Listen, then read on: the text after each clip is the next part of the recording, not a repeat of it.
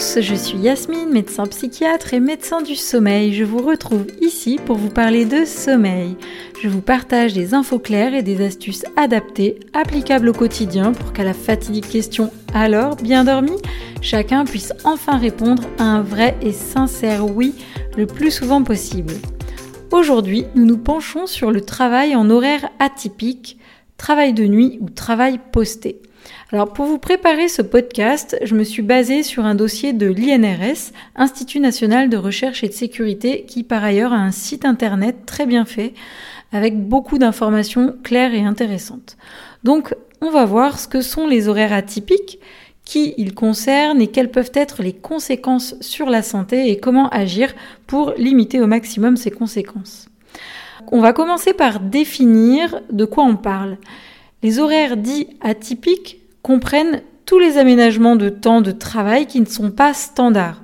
Le travail standard correspond à 5 jours réguliers par semaine, du lundi au vendredi, horaire compris entre 7h et 23h, avec 2 jours de repos hebdomadaires. Le travail de nuit et le travail posté font partie des horaires atypiques. Alors le travail de nuit concerne tout travail effectué entre 21h et 6h en principe, la durée quotidienne de travail effectuée par un travailleur de nuit ne peut pas excéder 8 heures. Et le travail posté correspond à une organisation du travail dans laquelle plusieurs équipes se relaient successivement au même poste de travail selon un roulement prédéfini. La forme la plus connue est le 3-8, c'est-à-dire trois équipes différentes qui se relaient sur le même poste pendant 24 heures. Alors, qui est concerné par ces horaires atypiques de nuit ou postés? Des métiers pour lesquels il est nécessaire qu'il y ait une continuité, donc par exemple l'hôpital, euh, avec des infirmiers, des aides-soignants, des brancardiers, etc. Mais ça concerne aussi les pompiers, les policiers, les chauffeurs de taxi, des agents de sécurité, les contrôleurs aériens, les ouvriers de certaines usines, les boulangers, etc., etc. Et chacun euh, de ces métiers ont leur spécificité. En 2017, en France, 44% des salariés étaient, au cours d'un mois, soumis à au moins un horaire de travail atypique sur leur lieu de travail, à leur domicile ou ailleurs. Le travail le samedi est l'horaire atypique le plus fréquent. Il concerne 35% des salariés. Le travail le soir occupe la deuxième place avec 23% des salariés devant le travail le dimanche qui mobilise 19% des salariés. Enfin, le travail de nuit est l'horaire atypique le moins fréquent et il concerne 9% des salariés. Un petit rappel sur le sommeil. L'être humain est un être rythmique et là pour en savoir plus, vous pouvez aller écouter l'épisode 1 du podcast sur le fonctionnement du sommeil mais aussi l'épisode 11 sur la mélatonine. Alors nous sommes programmés pour vivre le jour et dormir la nuit. Ce rythme dit circadien est contrôlé par des horloges biologiques internes qui régulent de nombreux phénomènes physiologiques dont le sommeil mais aussi la digestion ou encore les sécrétions hormonales. Et donc le cycle lumière-obscurité joue un rôle majeur dans la synchronisation quotidienne des horloges biologiques. Chez les travailleurs de nuit ou travailleurs postés, l'exposition irrégulière à la lumière du jour désynchronise les horloges internes et perturbe les rythmes biologiques. Cette désynchronisation s'associe souvent à une dette de sommeil chronique qui a des effets sur la santé. Notre corps est fait pour commencer à produire de la mélatonine vers 21h, dormir profondément vers 2 heures du matin, avoir une prise de, une reprise des mouvements intestinaux vers 8 heures du matin, avoir les meilleurs temps de réaction vers 15-16 heures, etc., etc. Et quand on vit avec des horaires atypiques, tous ces rythmes sont modifiés. On perd, le corps perd en quelque sorte ses repères. Donc ces modifications des rythmes dues à ces horaires atypiques ont des effets sur la santé. Alors la plupart des études concerne le travail de nuit à proprement parler, puisqu'il est plus compliqué méthodologiquement de comparer différents types d'horaires atypiques, par exemple. Alors des études ont montré que le travail de nuit peut altérer de manière plus ou moins grave la santé des personnes, allant de entre guillemets simples troubles du sommeil jusqu'au risque de cancer ou de maladies cardiovasculaires. À noter que Les travailleurs de nuit ont souvent une hygiène de vie plus à risque, avec plus de tabagisme, avec plus d'alcool, des habitudes alimentaires moins équilibrées. Il a été clairement prouvé que le travail de nuit favorise donc les troubles du sommeil. Or, le manque chronique de sommeil a déjà en lui-même diverses conséquences sur la santé. Ensuite, le travail de nuit provoque de la somnolence avec une baisse de vigilance, ce qui augmente euh, la fréquence des accidents, euh, notamment les accidents du travail et surtout les accidents de la route sur le trajet retour le matin. Euh, d'autres effets sont considérés comme probables, la baisse de capacité de concentration et de mémoire, qui sont elles-mêmes favorisées par les troubles du sommeil, l'anxiété, la dépression, le surpoids et l'obésité, le diabète, les maladies cardiovasculaires, les cancers. Euh, et donc finalement, tous ces effets probables, ce sont des éléments aussi que l'on retrouve chez les personnes qui ont des troubles du sommeil ou bien qui dorment bien mais trop peu et qui sont donc en dette de sommeil.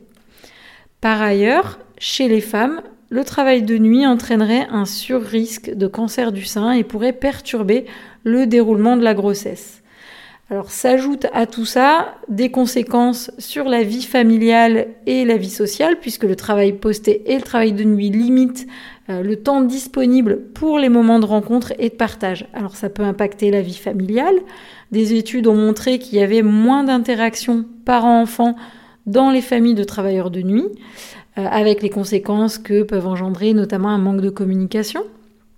Et puis sur le plan social, il y a un risque d'isolement qui est nettement accru.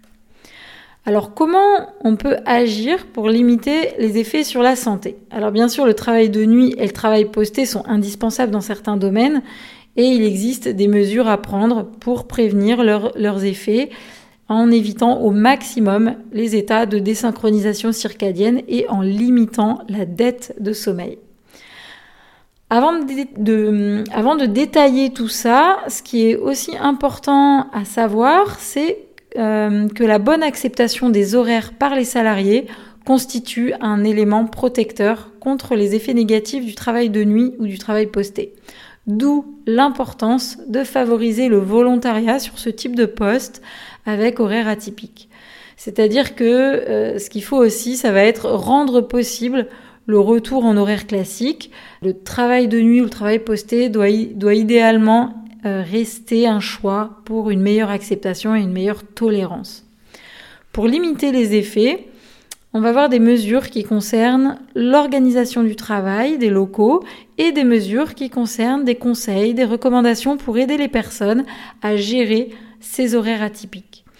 Alors, dans l'organisation du travail, en cas de travail posté, le fait d'adopter une vitesse de rotation rapide tous les 2-3 jours et d'associer ce travail de nuit à une micro-sieste nocturne, ça va être meilleur.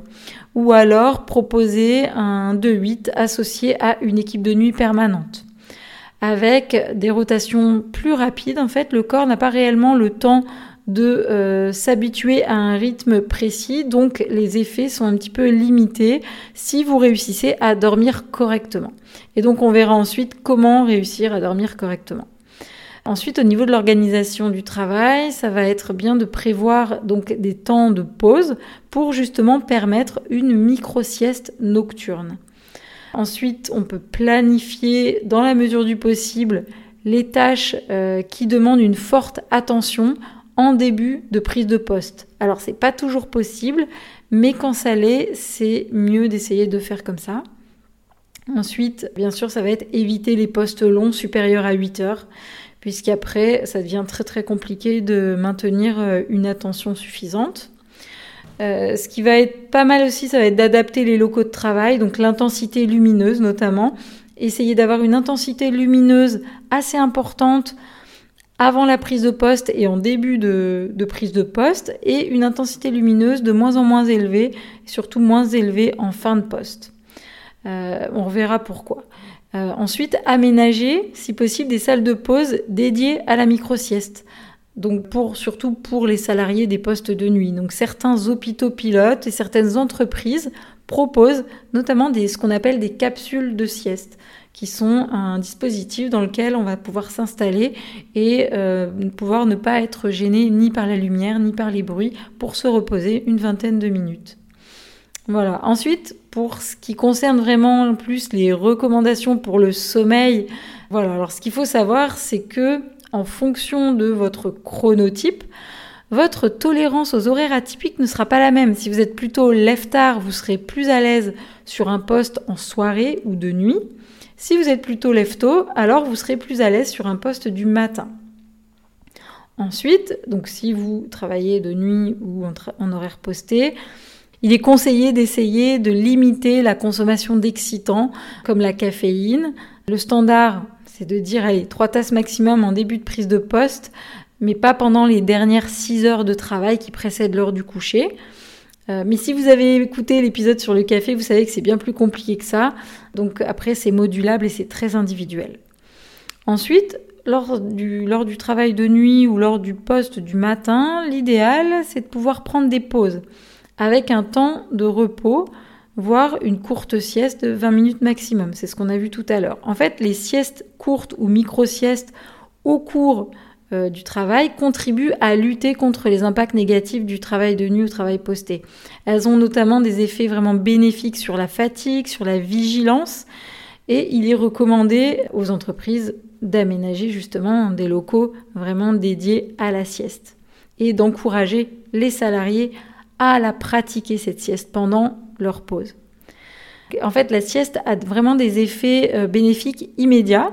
Elle permet donc d'améliorer les niveaux de vigilance pendant plusieurs heures et diminue les risques d'erreurs, d'accidents de travail et d'accidents de trajet. Les deux périodes physiologiquement qui sont les, plus propices à faire la sieste, ce sont les périodes entre 1h euh, et 6h du matin et la journée en début d'après-midi.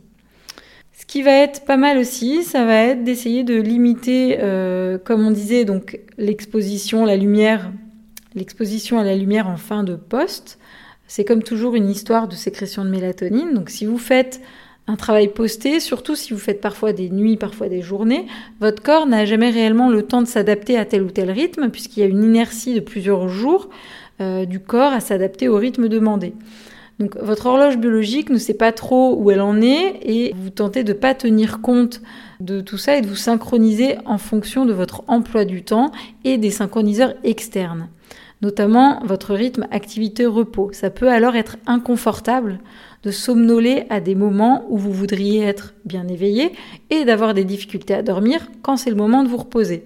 Donc, quand vous travaillez de nuit, par exemple, il est conseillé de s'exposer à un dispositif de luminothérapie pendant 30 minutes juste avant de partir travailler et éventuellement 30 minutes vers minuit, une heure en cas, en cas de coup de fatigue pour redynamiser, donner un coup de fouet. Et puis ensuite, on diminue l'exposition à la lumière, comme on disait tout à l'heure, et même on peut se protéger euh, de la lumière naturelle au retour au domicile, pourquoi pas en portant des lunettes de soleil. Ça va limiter l'impact de la luminosité ambiante, ambiante avant de se coucher le matin. Quand vous rentrez chez vous, il est important de vous mettre dans de bonnes conditions pour bien dormir. Et donc ça, ça passe par dormir dans un noir absolu, volet bien hermétique ou alors quelque chose sur les yeux. Le silence, donc éventuellement porter des boules qui est.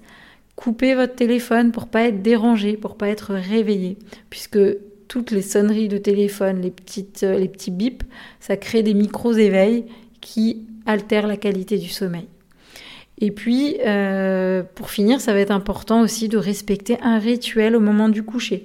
Exactement de la même façon que si vous étiez chez vous le soir. C'est-à-dire, pourquoi pas, une lecture reposante, une petite tisane, et euh, ensuite allez vous coucher. Alors, en plus euh, des effets chronobiologiques sur l'horloge interne et la santé, comme on l'a vu, il y, a les, il y, a les, répercussions sociales et familiales. Et donc, pour ça, c'est vrai que c'est pas mal d'essayer d'aménager un système horaire qui interfère le moins possible avec la vie familiale. Donc, par exemple, essayer de limiter les week-ends travaillés, par exemple. Et puis, instaurer des plannings qui vont être assez quand même réguliers, mais qui restent flexibles. Voilà pour aujourd'hui ce qu'on pouvait dire sur les horaires atypiques, horaires de nuit, horaires postés. J'espère que cet épisode vous a intéressé. Si vous pensez que ça peut intéresser du monde autour de vous, parlez-en et n'hésitez pas à aller noter le podcast sur Apple Podcast et mettre un petit commentaire. Pour me retrouver et poser toutes vos questions, rendez-vous sur le compte Instagram Yasmine. Merci pour votre écoute et à très bientôt.